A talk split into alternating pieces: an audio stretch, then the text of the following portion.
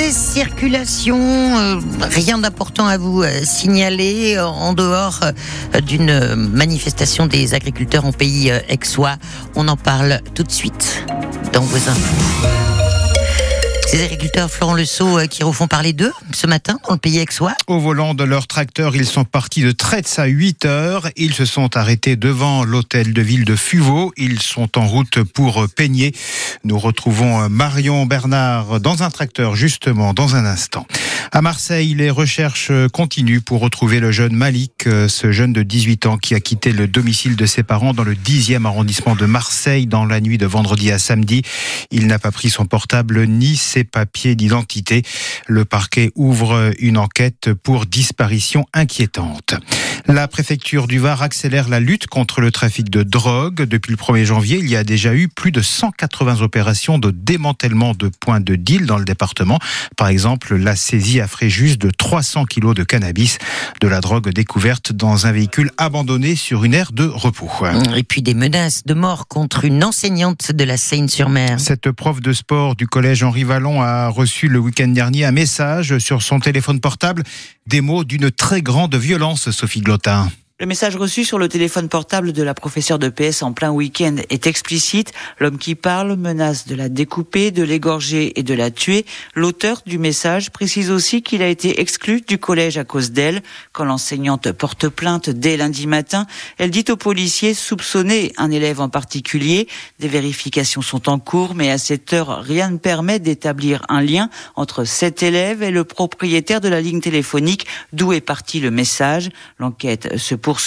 En plus de la plainte de l'enseignante, le principal du collège Henri Vallon a également saisi le procureur de la République pour menace de mort sur un enseignant. Sophie Glotin à la Seine-sur-Mer pour France Bleu Provence. Nous avons retrouvé Marion Bernard dans un tracteur entre Fuveau et Peigné. Marion. Absolument, nous sommes euh, donc euh, en tête de cortège, cortège composé d'environ une quinzaine de tracteurs qui ralentit légèrement la circulation sur une des deux voies. L'idée est de faire donc la tournée euh, des mairies du, du locaux, en fait, des mairies locales euh, du secteur, pour promouvoir l'agriculture locale, pour promouvoir cette production des viticulteurs, des maraîchers qui essayent de vivre donc de leur production sur ces, territoires. On vient de passer la première étape qui est la visite à la maire de Chuvaux et euh, la maire de Chuvaux a accepté de mettre le drapeau en berne.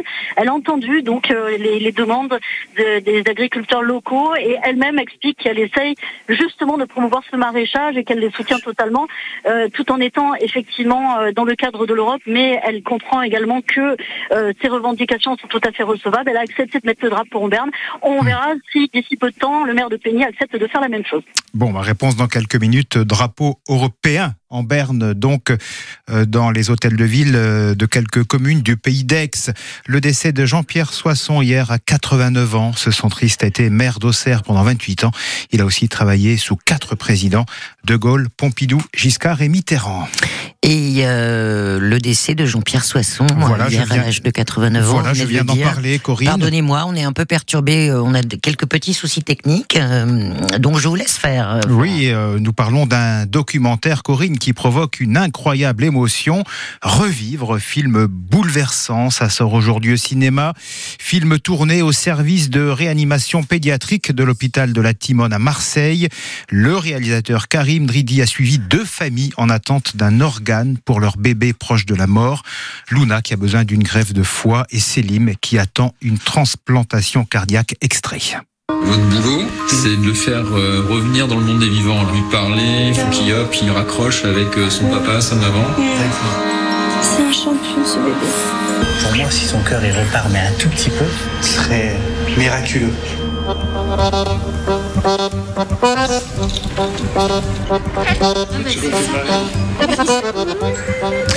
Heureusement, tout se termine bien. Les deux enfants sont sauvés grâce aux organes de deux bébés décédés. Stéphanie, la maman de Célim, a forcément été très touchée par ce documentaire.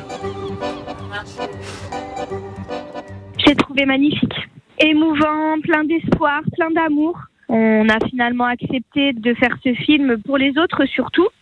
Et voilà, pour mettre en avant des soignants. Et euh, c'est des gens formidables. Qu'est-ce qui vous a fait tenir, vous Célim, il tenait lui, donc euh, c'était à nous de tenir euh, à notre tour, hein, bien évidemment, et l'épauler, le soutenir, parce que c'est long. Hein, euh, on ne sait pas vraiment de quoi demain sera fait.